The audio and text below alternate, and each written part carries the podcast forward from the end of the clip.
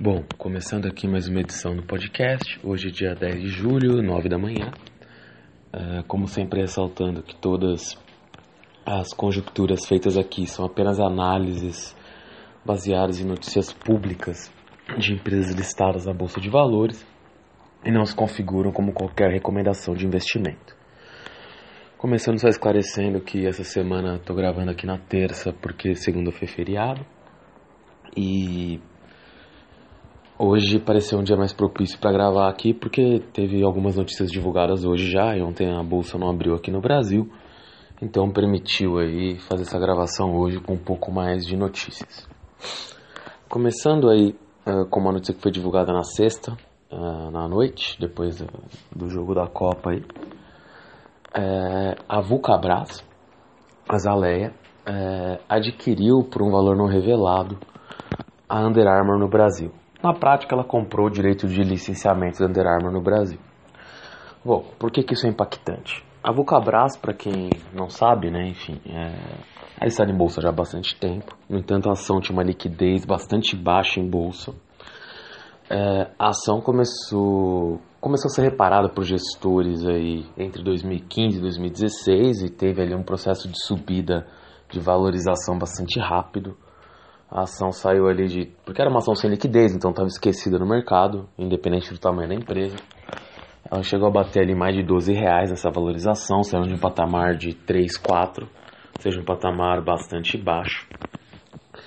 E quando ela bateu nesses patamares, surgiu o interesse dos controladores da Vulcabrada da Leia de fazerem uma nova emissão de ações para capitalizar a companhia e para eles próprios também. Uh, se, se capitalizarem um pouco ali com a venda de parte de suas ações. Esse aumento de capital ali, que deu mais liquidez para as ações, foi feito, uh, arrecadou ali, cerca de 700 milhões de reais. E desde então, desde arrecadar esse dinheiro, a empresa não tinha anunciado nenhum grande investimento público, assim, de aquisição ou coisa do gênero. Apesar de ter, ter anunciado que pretendia investir mais na marca Azaleia, né, e recolocá-la no mercado, já que é uma marca que tinha caído um pouco aí no, no esquecimento das consumidores. Bom, por que, que foi importante essa questão com a Under Armour?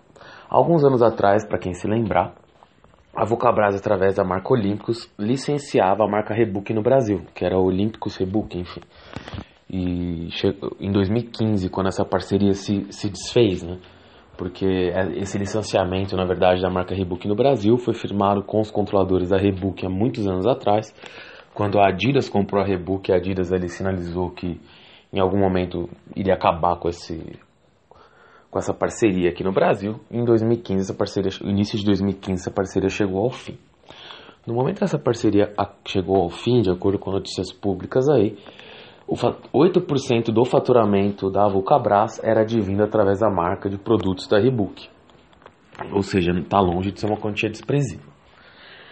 E quem se lembra ainda que no, alguns talvez se lembrem que no começo dessa década a Vulcabras, né, através da Reebok, depois até através da própria Olímpicos, patrocinou diversos clubes de futebol, aí o São Paulo, Flamengo, Cruzeiro, Uh, a própria Under Armour, antes agora de chegar nesse acordo com a com a Vulcabras, patrocinava patrocinou São Paulo e agora ainda patrocina o Fluminense. Então acho que a gente pode supor aí que com essa aquisição da filial brasileira da Under Armour, esse licenciamento, muito provavelmente a Vulcabras vai voltar novamente a tentar abocanhar uma parte do mercado esportivo aí nacional e pode ser positivo, visto que, como eu já comentei aqui, a marca Reebok representava 8% do faturamento da empresa. Então, a depender do nível de agressividade também que a empresa vai ter até no mercado esportivo, que é um mercado que envolve desembolsos aí, porque para patrocinar os clubes, essas empresas pagam valores até elevados, é, pode representar um dispêndio da companhia agora, mas um aumento de receita a partir de vendas licenciadas de produtos de clubes e tudo mais. Então vale a pena ficar atento aí com o que exatamente a Vulcabras vai fazer com esse com esse licenciamento da marca Under Armour, que enfim, tem uma marca muito famosa em outros esportes, não só no futebol, lá nos Estados Unidos, no futebol americano, tentando entrar no basquete de forma firme também. Então, vale a pena observar os próximos movimentos da Vulcabras e pode significar um olhar mais mais agressivo para a empresa para crescer no setor esportivo e de calçados e pode ser bastante interessante.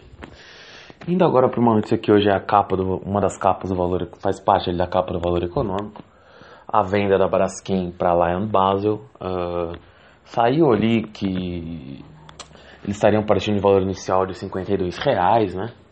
Ou coisa do gênero, 50 reais. E o próprio valor ali estima, na verdade, que esse valor deveria ser no mínimo de 70, falando com alguns analistas. Bom, já tinha comentado aqui que 52 para mim era um patamar baixo, um patamar de início de negociação. A Braskem se valorizou só pela valorização do dólar, a empresa já valia mais do que isso, porque ela tem um oferece receitas em dólar no México, nos Estados Unidos, enfim. E tem diversos custos atrelados ao real aqui no Brasil. Então, só a valorização do dólar por si só já deveria valorizar a empresa.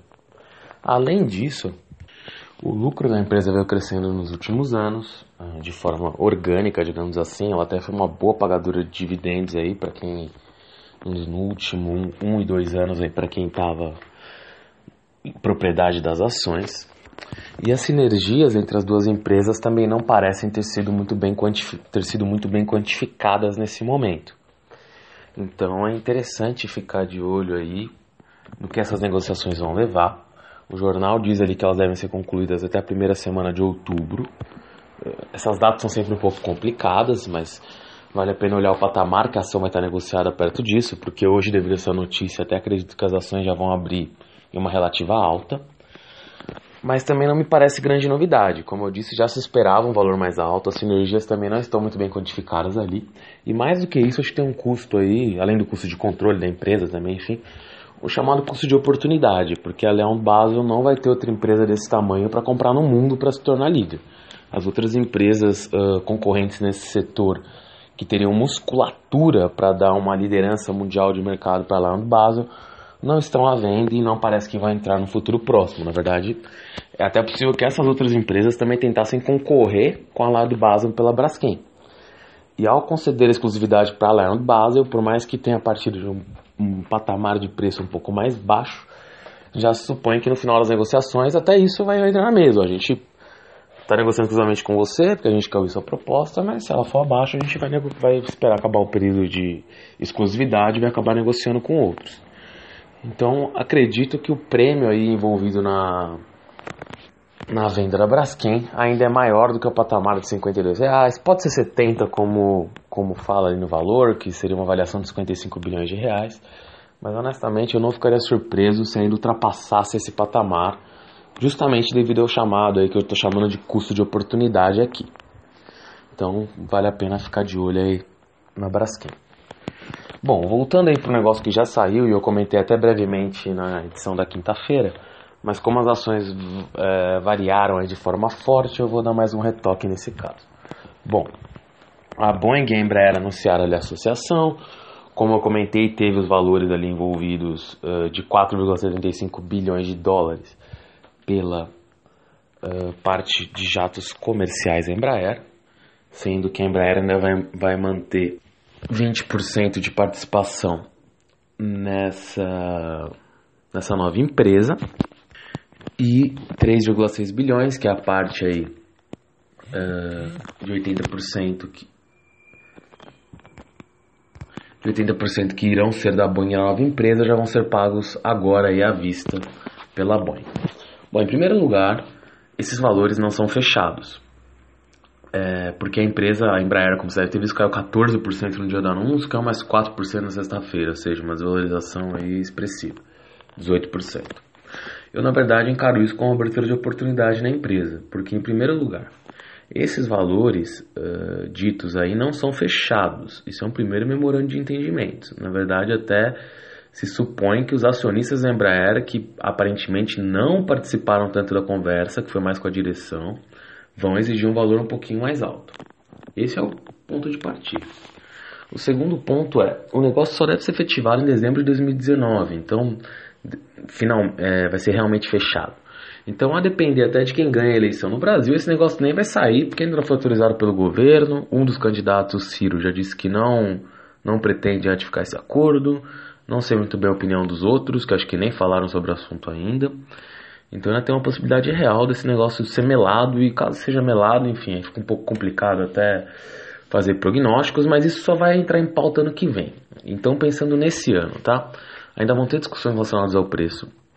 Mesmo com o acordo final ainda não tendo sido assinado, como comentei aqui, só uma licitação para compras de aviões nos Estados Unidos, na qual a Embraer é finalista com o Super Tucano para aviões leves, uh, já vale 5, já tem um valor aí de 5,5 bilhões de dólares, que é mais do que avaliaram toda a divisão de jatos comerciais da Embraer. Com a parceria com a Boeing, uh, eu simplesmente não consigo uh, imaginar que a Embraer não colocaria algum tipo de de, de disposição que exigiria um auxílio da Boeing na obtenção de contratos junto ao governo norte-americano. Ou seja, é, com o auxílio da Boeing, muito provavelmente a Embraer conseguiria vender, ganhar licitações como essa do Super Tucano, não só nos Estados Unidos como fora, porque a Boeing também na venda de, até de outros tipos de aviação militares, né, não, não tanto aviões leves que nem o Super Tucano, é uma líder mundial. Então a Boeing poderia sim é, oferecer o Super Tucano junto com seus produtos, mesmo isso não entrando na negociação. Poderia auxiliar a Embraer a vender o KC390, que é o novo cargueiro da empresa e que já tem algumas unidades vendidas aqui para a FAB e também para Portugal, e que é um avião caríssimo que talvez se vender 10 unidades aí, 20 unidades, já daria todo o valor desse negócio aí fechado com a Boeing. Sem contar a divisão de jatos uh, executivos da empresa, que também é importante. Então, assim, até acho que tem espaço de margem sim para pedir um valor maior pela unidade de jatos comerciais, mas vejo benefícios indiretos nesse acordo que não estão sendo muito bem quantificados agora pelo mercado.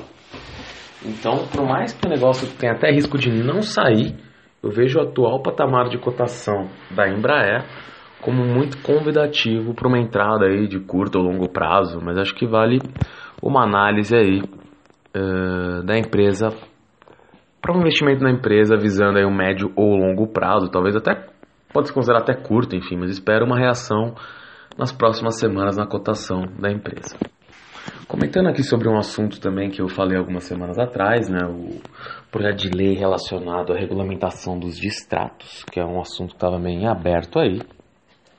E uh, quando inicialmente o projeto foi para o Senado, parecia ali que existiria uma redução dos distratos envolvendo regime de afetação, que na prática quase todos os novos imóveis construídos nos últimos anos foram construídos sobre esse regime, de 25% do valor total do imóvel no distrato, eh, quer dizer, redução de 50%, que foi o que a Câmara aprovou, para 25%. Agora o Ricardo Ferraço, que é o relator do projeto de lei no Senado, já disse que apoia os 50%. Então a chance disso ser mantido aumentou. E sendo mantido, o setor imobiliário da bolsa aí teria uma, uma forte possibilidade aí de ter um benefício muito alto, né? Até vale até questionar se é justo ou não, embora esse não seja o objetivo aqui. Mas vale a pena ficar de olho em construtoras aí para as próximas semanas, uh, corretoras de imóveis, enfim. Se isso for fechado aí, acho que vale um olhar bem atencioso à empresa. Falando agora um pouquinho do cenário internacional, é... o Trump anunciou medidas contra a China na sexta-feira de forma mais efetiva. Isso deve ocasionar uma subida do dólar aqui hoje expressiva. Então eu acho que mais uma vez aí, apesar das bolsas na Europa até terem subido bem hoje, pode levar a bolsa a subir aqui, e acredito até com, com o fim da, da participação do Brasil na Copa e a proximidade das eleições, vão começar a sair mais pesquisas eleitorais e caso o atual cenário ali de um possível segundo turno entre dois candidatos uh, um pouco imprevisíveis, se é que dá para chamar assim, o Ciro e o Bolsonaro, e não estou aqui dando minha opinião, seria mais ou menos a opinião da imprensa que acaba influenciando os mercados e os investidores internacionais, é, poderia resultar numa subida do dólar aí ainda mais forte do que já foi e potencializada pelo aumento de juros nos Estados Unidos e pela guerra comercial do Trump. Então, considerando a subida do dólar, eu vou voltar aqui chovendo molhado, mas vale muito a pena ficar de olho em Vale, Suzano, especialmente Suzano, mas Vale, é, própria Braskem, é, Embraer Então vale a pena ficar de olho nesses grandes exportadores aí, porque a valorização do dólar não tende a parar. Último ponto aqui sobre Suzano, a análise de Suzano, da fusão da Suzano com a Fibra, ou aquisição pela Suzano do controle da Fibra. Foi protocolada no CAD agora, agora vai começar a análise. Não é uma análise muito fácil, então vale a pena ficar de olho aí para verificar se essa operação vai ser aprovada no CAD, porque uma possível rejeição ou sinais de rejeição dessa operação, seja no CAD, seja na Comissão Europeia, seja pelo órgão da concorrência chinês, faria as empresas aí se desvalorizarem de forma abrupta e o negócio não teria como ser fechado. Bom, hoje a edição aqui foi um pouquinho mais curta, uh, por mais que eu tenha pulado aí o feriado, saíram poucas notícias no feriado, sexta também é causa do jogo da seleção, então hoje aí a bolsa volta a abrir e quinta-feira eu faço uma edição aí, espero eu com, com um pouquinho mais de notícias aí para trabalhar. Valeu, sigam a gente no Twitter, é, The Game Never Stops.